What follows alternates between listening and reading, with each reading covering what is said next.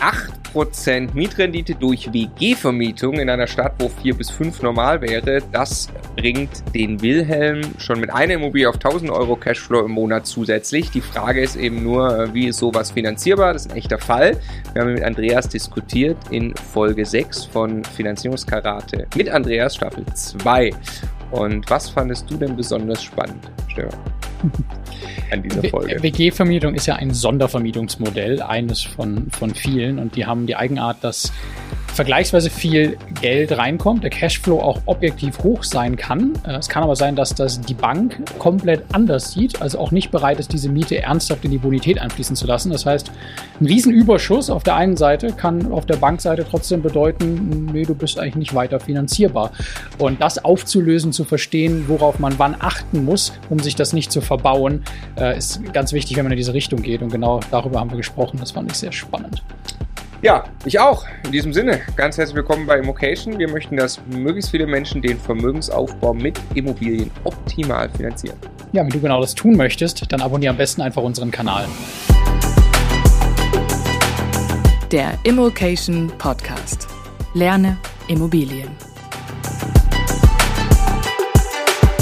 Wir wollen sprechen über das Konzept der WG-Vermietung mhm. und was die Bank davon hält in äh, Finanzierungsgerade Staffel 2, Folge 6 mhm. mit Andreas, der immer noch da ist. Hallo, hallo. Und dem Stefan, der hallo. auch da, das war ein schönes Hallo. Ja. ähm, genau, und es geht, also was machen wir hier? Wir diskutieren echte Finanzierungsfälle von dir. Du und mhm. dein Team, ihr vermittelt Immobilienfinanzierungen mhm. und beratet dazu auch. Ähm, und wir teilen hier echte Zahlen, die genauso passiert sind und finanziert worden sind, deswegen aber Fake-Namen. Der Fake-Name in dem Fall ist der Wilhelm. Genau. Und der Wilhelm hat schon eine WG-Vermietung am Start und möchte jetzt deutlich weiter expandieren. Ja. Und da ist die Frage, äh, was sagt denn die Bank dazu? Tja, Genau, so sieht's aus. Wer ist denn der Wilhelm erstmal? Wilhelm der WG-Profi, ja, also so haben wir ihn genannt. Bist du dir alle Namen ausgedacht? Ach, genau, Die richtig. schon ja. dabei gehabt. Ich habe euch ja gefragt gehabt, ob es kreativ bessere noch Alternativen gibt, aber bisher habt ihr nicht widersprochen. Ja. Also Wilhelm ist äh, 30 Jahre alt, ist angestellter Unternehmensberater, ähm, ja, so wie man ihn quasi vorbildlich quasi sich vorstellt, also roundabout äh, 60, 70 Stunden Woche, also wirklich aktiv dran ähm, in einer Metropole, die wir alle kennen, 3,5 netto, ähm, ist liiert fest. Seine Frau ist auch ähm, Unternehmensberaterin, unterstützt ihn da also auch in all seinen Handeln und Tun. Und die beiden haben sich zum Ziel gesetzt, separat zwar voneinander, aber wirklich richtig fett im Immobilienbereich aufzubauen und ähm, mit 50 nicht mehr arbeiten zu müssen, sondern nur noch durch die Welt zu tingeln mit ihren Enkeln, so haben sie so gesagt, so nach dem Motto, dort, wo sie auch immer sein wollen, rumdüsen. Mit dann, 50 schon Enkel? Ja, nee, dann irgendwann dann halt, ne, weil sie die Möglichkeit dazu haben.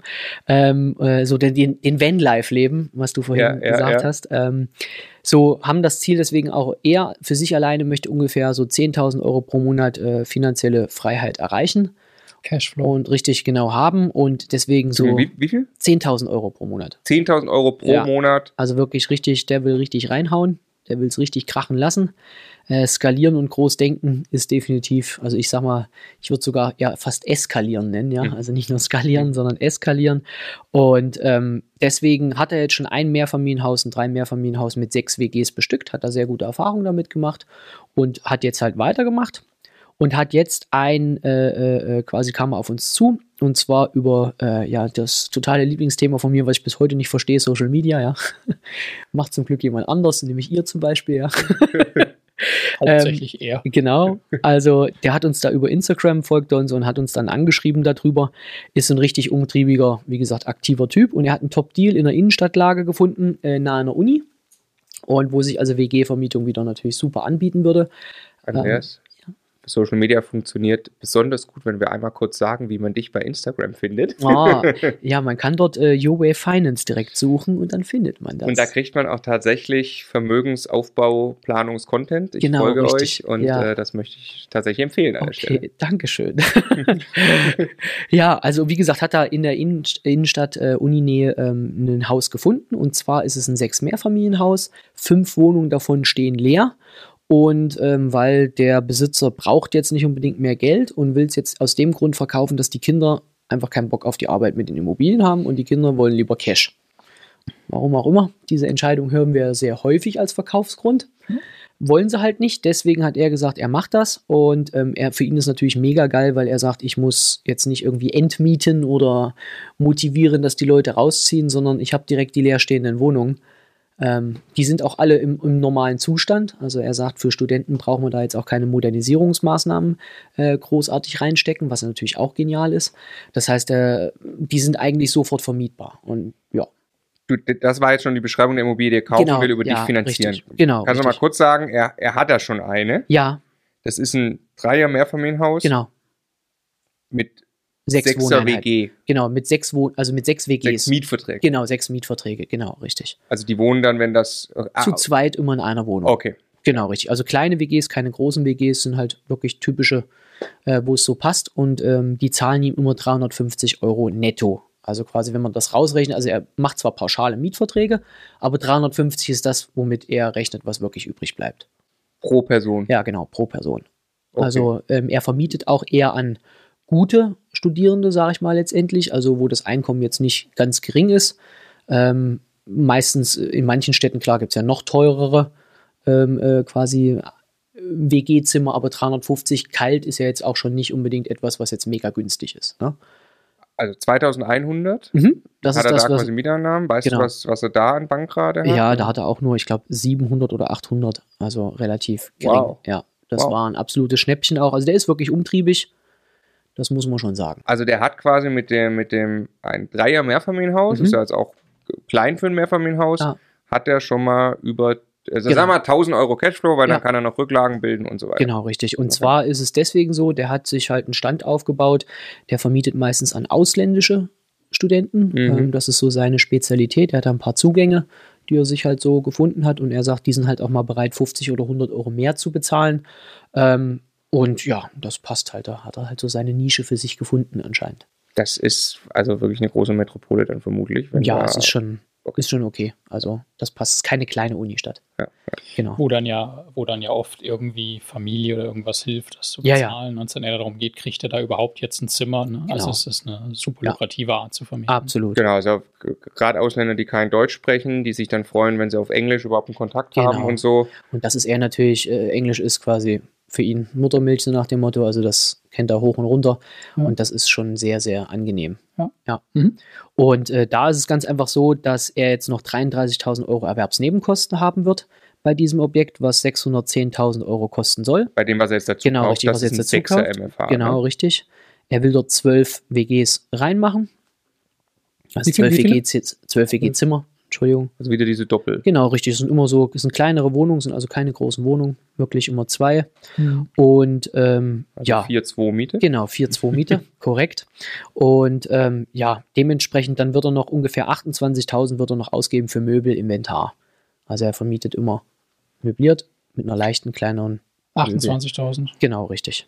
Also 600, knapp 630 Gesamtinvest. Nee, 610 Kaufpreis, 33 Erwerbsnebenkosten und 28 nochmal Möbel Inventar. Also, sorry, also okay. 61 noch dazu, also 671.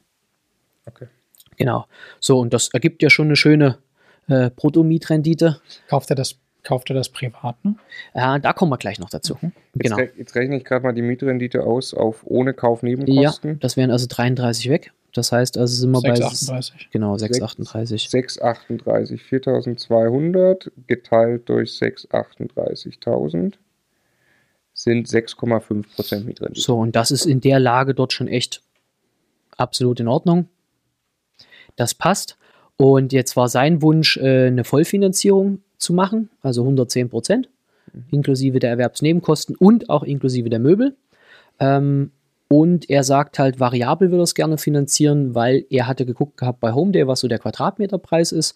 Und laut Homeday ist dann das Objekt bei einem typischen Quadratmeterpreis 750.000 Euro wert. Und deswegen hat er halt gesagt, er will variabel finanzieren, weil das für ihn ein Aufwertungsobjekt ist. Um, erklär das mal einmal, warum. Um dann quasi zum Beispiel nach ein, zwei Jahren, wenn das Niedrigstwertprinzip, also der niedrigste Ansatz, den die Bank ansetzen muss, nicht mehr gilt, quasi neu zu finanzieren mit einem dann entweder günstigeren Zinssatz oder aber, um dann quasi von der Bank zum Beispiel nochmal 100.000 on top zu bekommen, weil es ja jetzt mehr wert quasi ist.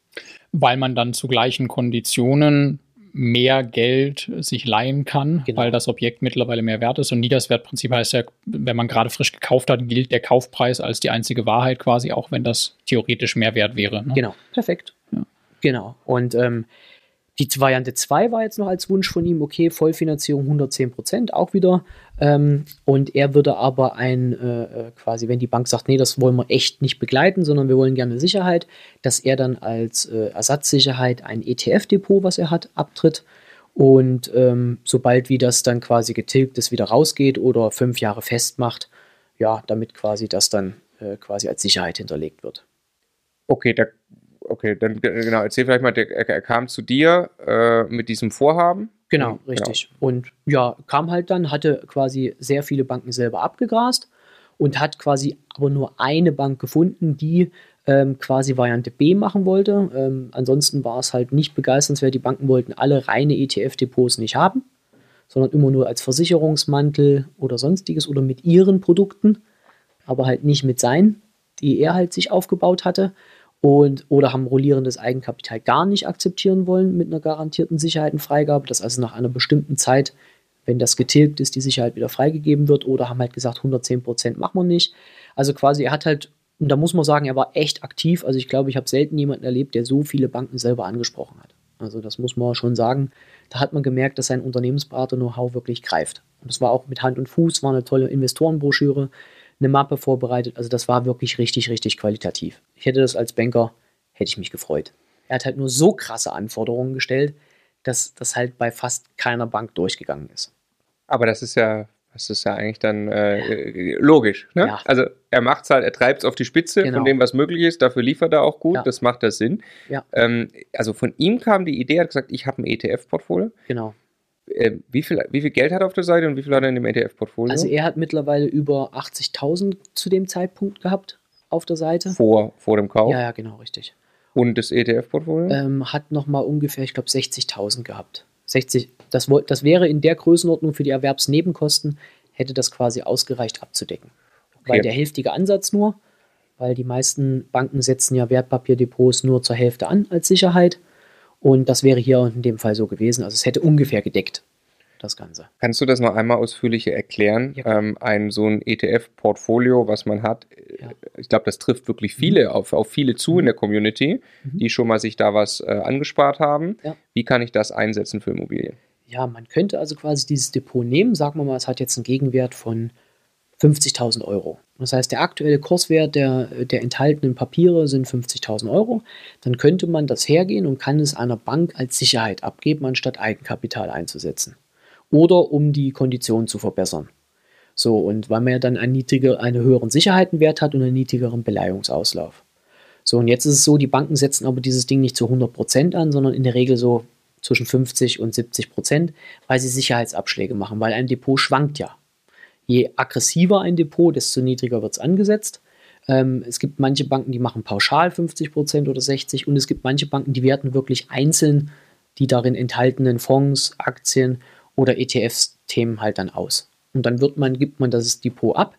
Wichtig ist zu wissen, man behält, also man gibt ja. es nicht ab, man, man tritt es ab. Ja, man tritt es ab, genau, mhm. richtig. Deswegen, Entschuldigung, also man gibt es ab in dem Sinne, dass man es der Bank quasi fiktiv überschreibt äh, letztendlich, aber es bleibt natürlich das, das Eigentum. Ähm, Problem ist nur, dass die meisten Banken dann äh, quasi gar nicht mehr damit arbeiten lassen.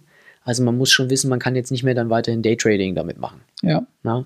Also das muss man einfach wissen, dass, da, dass das dann begrenzt ist. Da ist es nur einmal, damit es quasi völlig ja. griffig ist, lassen sagen, ich brauche in Summe 200.000 ja. Euro und äh, 170 ist die Bank mir bereit zu leihen. Genau. 30.000 möchte sie Eigenkapital haben. Und jetzt könnte ich ein Depot für 60.000 60 Euro genau. abtreten genau. und dann würde sie mir 200.000 Euro als Darlehen geben. Korrekt. Aber 30.000 äh, quasi hat sie als Eigenkapitalersatz genau. in Form des hälftigen Depots bekommen. Ne? Perfekt. Okay. Genau. Ja. ja. Genau, das ist die gegebene Situation und das war ihm jetzt wichtig. Nur halt ETFs zum Beispiel ist noch immer so, dass das die meisten Banken nicht haben wollen. Also ETFs ist einfach, ob das nun, äh, ähm, da gibt es ja, also ich bin überhaupt kein ETF-Profi, das ist auch Investment, da bitte mich nicht fragen, ja, das ist nicht mein Spezialgebiet, aber da gibt es ja die unterschiedlichsten Varianten auch mit wirklich, äh, mit diesen replizierenden und, ja. und na, also was ist wirklich, was ist nur fiktiv da und so weiter und so fort. Und da das noch nicht so bekannt ist und dass sich die Banken einfach nicht da so in die Details reinarbeiten wollen, sagen sie halt pauschal entweder ja oder pauschal auch nein. Mhm. Und ähm, bei reinen Sparplänen blocken sie halt ganz einfach ab, weil, weil die nicht so einfach nachvollziehbar sind. Fließt da jetzt wirklich das Geld immer rein? Haben wir da wirklich Zugriff drauf?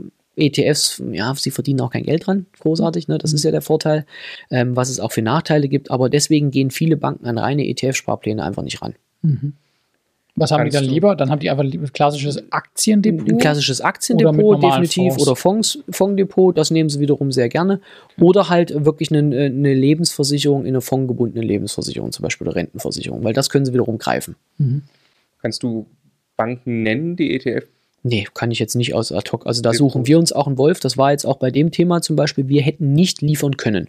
Also diesen Wunsch, den er hatte, den hätten wir in dieser Konstellation, was er haben wollte, hätten wir nicht liefern können. Mhm. Haben wir ihm auch ganz klar gesagt, dass wir das nicht können, ähm, dass also quasi alle Erwartungshaltung, die er hat, äh, mit dieser Bank, was er dort äh, gefunden hat, soll er umsetzen, weil wir es hätten nicht gekonnt. Ja. Und ähm, dann haben wir ihm aber ein bisschen mal mit ihm drüber gesprochen, ähm, ob er sich denn Gedanken gemacht hat, was WG-Vermietung bedeutet. Und er hat uns darauf angesprochen, er sagt, Mensch, eine Bank hat mir so ein bisschen was Komisches erzählt, dass sie noch eine Finanzierung maximal machen würde, zwar nicht 110, sondern 100, aber dann wäre Schluss bei denen. Die, wo er mit dem ersten Genau, war. richtig. Mhm. Und, und zwar, und da, und da hat er so gesagt gehabt, aber die konnten mir nicht oder wollten mir nicht so richtig erklären, warum, wieso. Die haben gesagt, es hat was damit zu tun, dass halt der Ansatz der Mieten nicht so stattfindet, wie, wie ich das tue obwohl ich ja diesen nachweislich die Mietverträge habe. Und da haben wir uns hingesetzt und haben halt mit ihm erstmal äh, besprochen, was bedeutet denn ab dem Überschreiten einer gewissen Größenordnung, nämlich in dem Fall, wenn er über die Million Euro kommt, meistens bei den meisten Banken, geht es los in die Portfoliobetrachtung hinein. Das heißt, man macht jetzt nicht mehr, man guckt sich nicht mehr nur noch den einzelnen Deal als Bank an, sondern man guckt sich alles an. Und da gibt es dann halt Begrifflichkeiten wie zum Beispiel den Verschuldungsgrad. Das heißt, dass geguckt wird, ähm, wie steht denn das Objekt da ähm, aus Bankensicht vom Marktwert her im Verhältnis zu den Restschulden. Und der sollte halt dann irgendwann mal so um die 80 Prozent landen, ähm, weil ansonsten sagt dann irgendwann eine Bank gelbe Ampel und irgendwann sagt es halt rote Ampel. Oder die Blanko-Anteile wären zu groß. Also quasi das, was unbesichert laut Bank ist, wird einfach so groß, dass die Bank ein zu hohes Risiko hat und sie macht einen Stopp und finanziert nicht weiter. Und das waren ihm alles Begrifflichkeiten, wo er ehrlich gesagt hat, okay, da habe ich jetzt nicht so dran gedacht. Ich habe immer nur mein einzelnes Projekt angeguckt, aber jetzt, ich hätte nicht gedacht, dass ich jetzt schon so schnell in so Investorenrichtlinien reinkomme. Weil eine Mille findet man ja aber relativ fix. Ne? Also das ist jetzt nicht, das geht schon schnell, wenn ich jetzt nicht nur eine Eigentumswohnung kaufe oder kleine. Insbesondere wenn ich an solchen Standorten unterwegs ja. bin, wo man wirklich Geld bezahlt für ein Mehrfamilienhaus, dann ja. hat im Zweifelsfall zwei Häuser. Ne? Und dann ist man schon drin, ja. genau. Und ähm, da hatten die ihm und halt die nachhaltige Miete wird angesetzt bei vielen Banken. Und da ist es ganz einfach so, ähm, nachhaltig bedeutet ortsüblich. So ein ortsüblich hier in dem Fall zum Beispiel war 9,50 Euro. Ähm, das heißt, daraufhin haben die auch den Objektwert berechnet und nicht auf seine Kalkulation, die dann eher 14,50 Euro, äh, glaube ich, so um die Drehe ausgemacht hat, ähm, aufgrund seiner Einnahmen durch die WG-Vermietung. So, und ähm, dann ist natürlich klar, dass bei ihm in seiner Haushaltsrechnung ist das Ding eine Cash-Cow hoch 10, aber in der, in der Banksicht ist das jetzt nicht unbedingt. Dann ist es, naja. Also in, in, in Miete, wir haben es ja gerade ja. gesagt, also für ihn 4200 Euro Miete, ja. weil er diese 350 pro genau. Mieter genau. quasi genau. nimmt. Und äh, die Bank wird bei 298 Quadratmeter unter 10 Euro, die wird also bei unter 3000 Euro rauskommen, genau. wo sie sagt, das glaube ich sind die Mieter. Richtig, und davon dann noch die 25% Sicherheitsabschlag pauschal mal weg mhm. und schon sieht das halt schon ziemlich, ziemlich bescheiden aus. Abschlag für Instandhaltung. Genau, Bewirtschaftungskosten, Bewirtschaftungskosten und sonstiges. Und so? Mhm. Genau. So, und das ist natürlich ein völlig konträres Bild und wo ich auch weiß, warum man als Investor echt denkt, sag mal, also so, Weil das Geld fließt ja. Ja, ja klar, ist ja, ja. Da, ist ja nachweislich. Ich kann es ja auf dem Konto, ich kann es ja sogar mit Mietverträgen untermauern. Das Problem ist nur einfach, eine Bank muss damit rechnen, wenn ich jetzt quasi als WG-Profi, der Wilhelm zahlt nicht mehr und ich verkaufe, ich kaufe das jetzt, verkaufe das als Bank an jemanden anders, Dritten. Dann der rechnet, der hat vielleicht gar keine Lust auf WGs und will eine normale Vermietung haben. Also bezahlt er auch nur noch für den Wert eines normalen Objektes und nicht ja. für ein WG-Objekt. Und deswegen ist meine, äh, meine Ansage auch immer ganz klar die Empfehlung, wenn eine WG-Sondervermietung nicht mindestens 2% mehr Rendite erwirtschaftet als das, was ortsüblich der Fall ist, ist es kein gutes Projekt. Hm. Also quasi mhm. meinetwegen, wenn ortsüblich 6% mit einer normalen Vermietung jetzt realistisch wären, dann muss das Ding schon 8% erwirtschaften, damit man sagt, okay, WG-Vermietung passt. Aber, warum? Aber, aber das Geld fließt um, ja trotzdem. Also selbst ja, ja, wenn die Bank es nicht, nicht klar, berücksichtigt. Aber um in der Bankfinanzierung und der Bankhaushaltsrechnung langfristig finanzierbar zu bleiben. Es sei denn, die 6% wären auch schon in Ordnung für den Standort, oder ja, nicht? Ja, aber dann, äh, das, deswegen muss es ja, dann darf es nicht vor Ort 6% sein. Also quasi, es gibt ganz viele, die verkaufen im Moment WG-Objekte.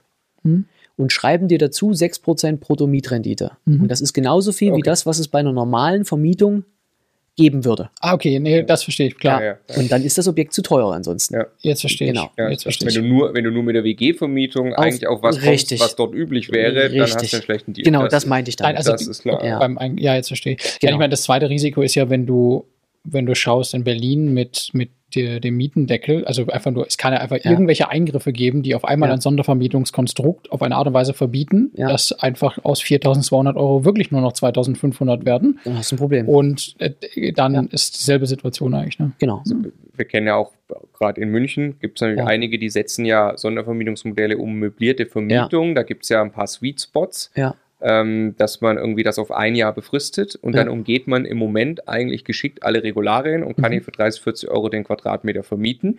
Das muss man natürlich sehr, sehr genau im Blick haben, weil es das, das Gleiche, was du sagst, das ist ja noch extremer in dem Fall als jetzt nur ja. WG-Vermietung. Wenn ich sowas mache und ich komme damit aber nur auf hier meine 5%, ja. da habe ich ein Riesenproblem. Also ja. ich bin sicher, der Gesetzgeber guckt das nicht ja, allzu lange an, ja, ja, wird überall eingegriffen. Richtig. Und wenn mir das kippt, dann sitze ich in München auf mal 2%, dann bin ich ganz schnell bankrott. Da habe ich ein Problem, weil ich, wenn ich da jeden Monat zuzahlen muss, und das sehen wir ja auch in Berlin, es gab schon welche, die da echt Probleme hatten. Und deswegen, da bin ich voll bei euch, muss man ein bisschen drüber nachdenken. Das haben wir ihm auch erklärt und ähm, haben ihm natürlich dann auch das Thema erklärt mit dem Ertragswert und Sachwert. Also quasi, wenn ein, wenn ein Objekt, meinetwegen ein normales Einfamilienhaus oder eine Wohnung in der Gegend, meinetwegen einen Quadratmeterpreis hat von 2500 Euro, dann ist das schön, dann ist das der Sachwert, wenn ich das hochrechne mit meinen Quadratmetern. Der Ertragswert ist aber bei einer Immobilie das relevante Thema und nicht der Sachwert. Und der Ertragswert rechnet sich nun mal aus den Mieten. Und das heißt also, das zum Beispiel hier ist kein Aufwertungsobjekt, sondern das ist ein klassisches, ganz normales, zwar ein toller Deal, aber das ist kein Aufwertungsobjekt, weil nur weil äh, der Sachwert halt deutlich höher ist, der kann auch eine Million sein. Der Ertragswert ist bei der Vermietung das Relevante. Und der ist nun mal so hoch, wie er jetzt auch ist. Und da ist auch nicht mehr viel Spiel- und, und Ausreizungspotenzial da.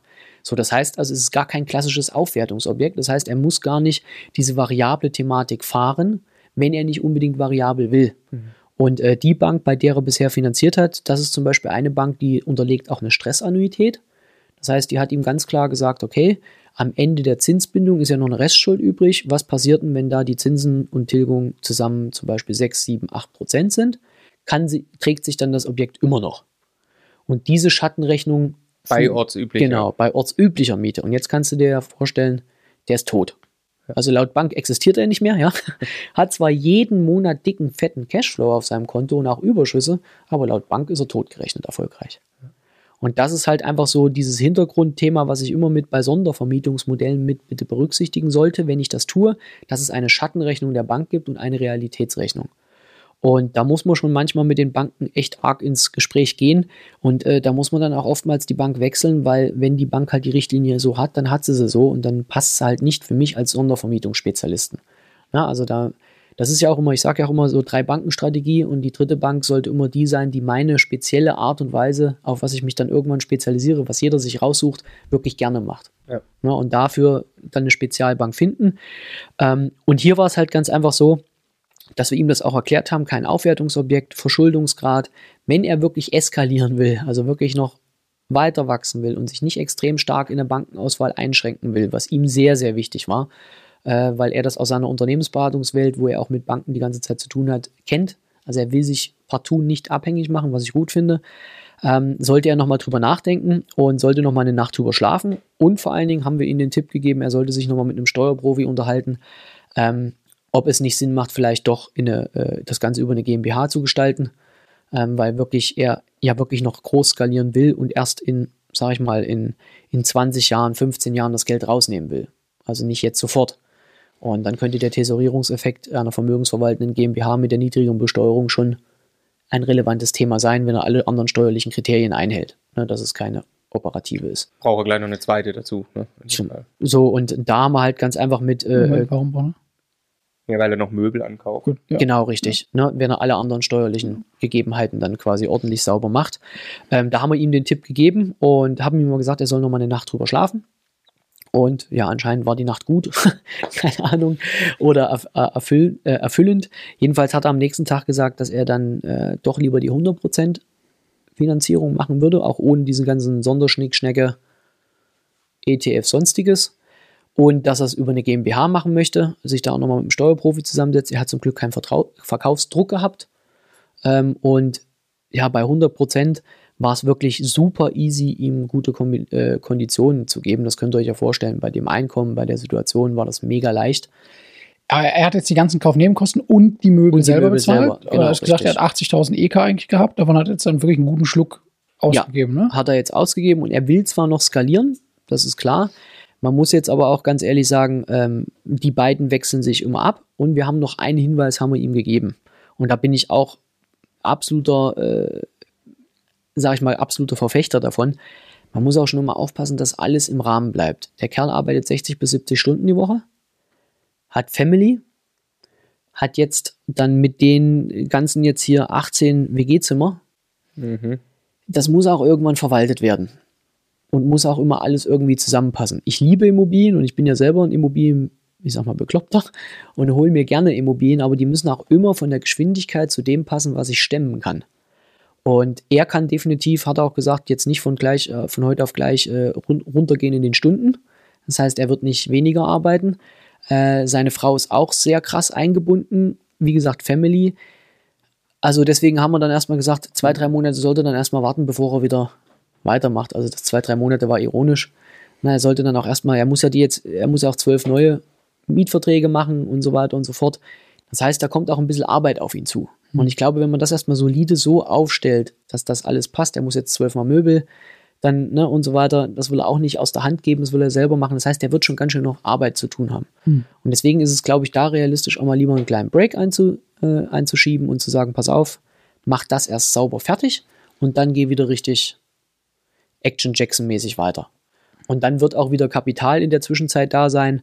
Ähm, und weil er macht nebenbei, das muss man auch noch sagen, äh, in diesem Wertpapier äh, Geschichten hat er noch eins. Er ist noch relativ fit im Traden. Also da hat er auch ganz gute Erfolge, die er erzielt. Das muss man schon ganz ehrlich sagen. Also der ist da schon echt fit. Ähm, und da kann der schon mal ein bisschen Cash noch besorgen in der kurzen Zeit. Mhm. Mhm. Also das muss man schon sagen. Der ist schon echt, ist schon echt wirklich fit. Ja, hört sich an, als ob er seine Ziele erreichen wird. Ja. Äh, und ich glaube, es ist gut, da sich nicht selber zu überfordern. Ja. Ähm, wir haben vorhin Rechenfehler gemacht. Ich ah, okay. Hab, äh, die, ganze Zeit mich schon gewundert, dass für mich der Cashflow und die Bankrate nicht zusammenpassen, weil das, das sind 6, 8% Mietrendite, 6,5% sein soll. Ist es aber nicht, genau. Es ist nämlich ein 8,2 Prozent. Okay. Das hätte mich auch gewundert. Das zeigt auch nochmal die, die quasi die, die, die in aller Deutlichkeit, wie diese WG-Vermietung zu einem 8 Prozent ja. führt an einem Standort, wo ich schätzen würde, wo 5 Prozent üblich vier bis fünf. Vier bis fünf üblich ja. an dem Standort wären. Ne? Das ja. ist, also da haben wir vorhin recht. Und jetzt geht es auch auf ja. ähm, mit dem, was an Finanzierungskonditionen ja. rausbekommt. Genau, also super. Ich habe vorhin die ganze Zeit überlegt, dachte aber nicht, ich wollte dich nicht. Äh, ich ich habe 4200 vergessen, mal 12, mal 12 zu, zu, machen. Okay, alles klar. Also und hast dann, und hast dann das Ergebnis einfach und dann das, das mal 10 genommen. Noch, ja, das ja. Komma ist ja noch eins verschieden, aber man guckt ja, ja dann nur noch grob nur hin. Nur noch auf die Zahl, es wird genau. schon laufen. Nein. Also dann 8% können wir also Wilhelm noch mehr loben. Nein, also das passt. Und natürlich bei 100% war jetzt die Bankauswahl, das war ein Witz. Also das war jetzt nun, ne? Das war, da waren so krasse Angebote dabei. Ähm, wichtig war eins zu wissen, fünf Jahre Zinsbindung hat hier sogar bei ihm einen Aufschlag ergeben. Also es hat gar nicht das günstiger gemacht Aha. im Vergleich zu zehn Jahren, weil die Bank die Marge auf die fünf Jahre verteilen muss nur und nicht auf die zehn Jahre. Also es gibt etliche Banken, da ist es so, dass fünf Jahre teurer sind als zehn Jahre, weil es nicht gewünscht ist. Entweder steuerungstechnisch oder einfach margentechnisch. Ne? Es gibt auch Banken, da ist fünf Jahre günstiger, aber das ist eher sogar geringer, die Anzahl. Ähm, weil da denken viele, okay, dann wird es ja günstiger muss es nicht. Mhm. Also bei 70 Prozent würde ich jetzt mal, ohne das Valide genau gemessen zu haben, würde ich mal gefühlstechnisch sagen, ist es teurer als die 10 Jahre, weil die eher gewünscht sind. Ja? weil sie quasi die gleiche Bearbeitungsaufwand ist ja alles gleich, nur am genau. Ende gibt es über die Laufzeit weniger Zinsen, bevor Richtig. man wieder Arbeit hat. Ne? Genau. Und irgendwo muss ich ja auch bezahlt werden und ich werde ja auch dann verteilt über fünf Jahre und nicht über zehn. genau. So, wo kommt er raus, der Wilhelm? Genau, also rauskommen tut er jetzt bei 1,3% Zins für fünf Jahre fest und zweieinhalb Prozent Tilgung. Rate 1931 Euro bei einer 100% Finanzierung und wichtig als GmbH. Mhm. Und da war es so, wir hatten sogar ein privates Angebot mit 0, davor, also knapp unter 1, ähm, hätte ihm und sogar 2% Tilgung ähm, hätte die ihm gegeben, nee, 1,5 genau sogar. Ähm, äh, das heißt, das wäre auch machbar gewesen, aber er hatte sich dann wirklich entschieden zu sagen, nee, ich mache das Ganze in der GmbH. Ähm, aber nur damit man auch wieder da sieht, was es für Unterschiede zwischen Privatfinanzierung und GmbH-Finanzierung geben kann. Also das wäre auch noch äh, gewesen und es wäre auch 0,1 noch günstiger gewesen. Diese Bank äh, hätte aber 3% Tilgung verlangt. Und da hat er gesagt gehabt, nee, ich möchte mehr den Cashflow, um schneller wieder ansparen zu können. Da ist ja. mir die 0,1 vor Steuer, ist es mir wert. Ich hätte gern lieber 0,5% weniger Tilgung. Und deswegen im Vergleich, also 4,2 netto kalt, versus knapp 2000 Euro Rate. Locker, locker 1000 Cashflow, selbst wenn man ihm noch ordentlich was von der Miete ja. abzieht. Für Brauchst ja nicht, weil das ja auch ein, ja. ein, Standort ist, wo der, wo der Kaufpreis relativ hoch ist. Ne? Ja, gut. Wieder weniger ins Gewicht ich wird. denke, du hast vielleicht mit der Sondervermietung noch ein bisschen zusätzlich irgendwie Themen, aber ja. also vielleicht auch, vielleicht sind es auch wirklich 1500 Cashflow, die man rausnehmen kann, aber irgendwas zwischen, er hat ja davor noch so ein Dreier Mehrfamilienhaus, genau. also irgendwas zwischen 2 und 2,5 hat er wirklich durch diese WG-Vermietung jetzt ja. im Hier und Jetzt passives Einkommen, was er wirklich nehmen könnte genau. und ausgeben und, könnte. Und er macht halt jetzt eins, er spart das halt immer wieder an, ne, ja. um zu skalieren. Ja. Und ähm, weil er das halt immer wieder machen möchte. Und ja. das ist schon echt eine Geschichte, die ich ihm auch zutraue. Also der, wie gesagt, man muss ihn manchmal ein bisschen bremsen. Das und ich sage mal so ein bisschen ein paar Hintergrundinformationen noch geben, aber das ist zum Beispiel einer, der kann es umsetzen. Also der hat das verstanden, der hat das verinnerlicht und der gräbt sich dann auch in so eine Materie ein. Der hat auch den Kreditvertrag auseinandergenommen und hat den verstanden. Also was da drin steht, also das war schon äh, ein sehr angenehmes Arbeiten, aber das geht auf jeden Fall. Also die Leute, die in Sondervermietung gehen, man muss sich ein bisschen damit beschäftigen, eine Bank finden, die das auch versteht und die das mag, die das gerne mag, aber dann kann man damit schon echt gut skalieren. Ich würde sagen, Hut ab an den Wilhelm. Ja. Äh, steiler Plan und äh, schon hervorragend umgesetzt. Jo. Und äh, vielen Dank, Andreas. Folge 6, Finanzierungsgrade Staffel 2. Nächste Folge, Folge 7, geht es um den Gerhard und ja. der hat eine Gewerbevermietung. Der möchte ein Gewerbe vermieten, beziehungsweise möchte es finanzieren. Richtig. Da sind wir sehr gespannt. Aber es ist der Gandalf. Der Gandalf? Der Gandalf. Äh, hier steht noch Gerhard. Echt? Wir haben, ich habe ihn umbenannt. Ich finde Gandalf besser. Okay, dann nennen wir ihn Gandalf. Gandalf.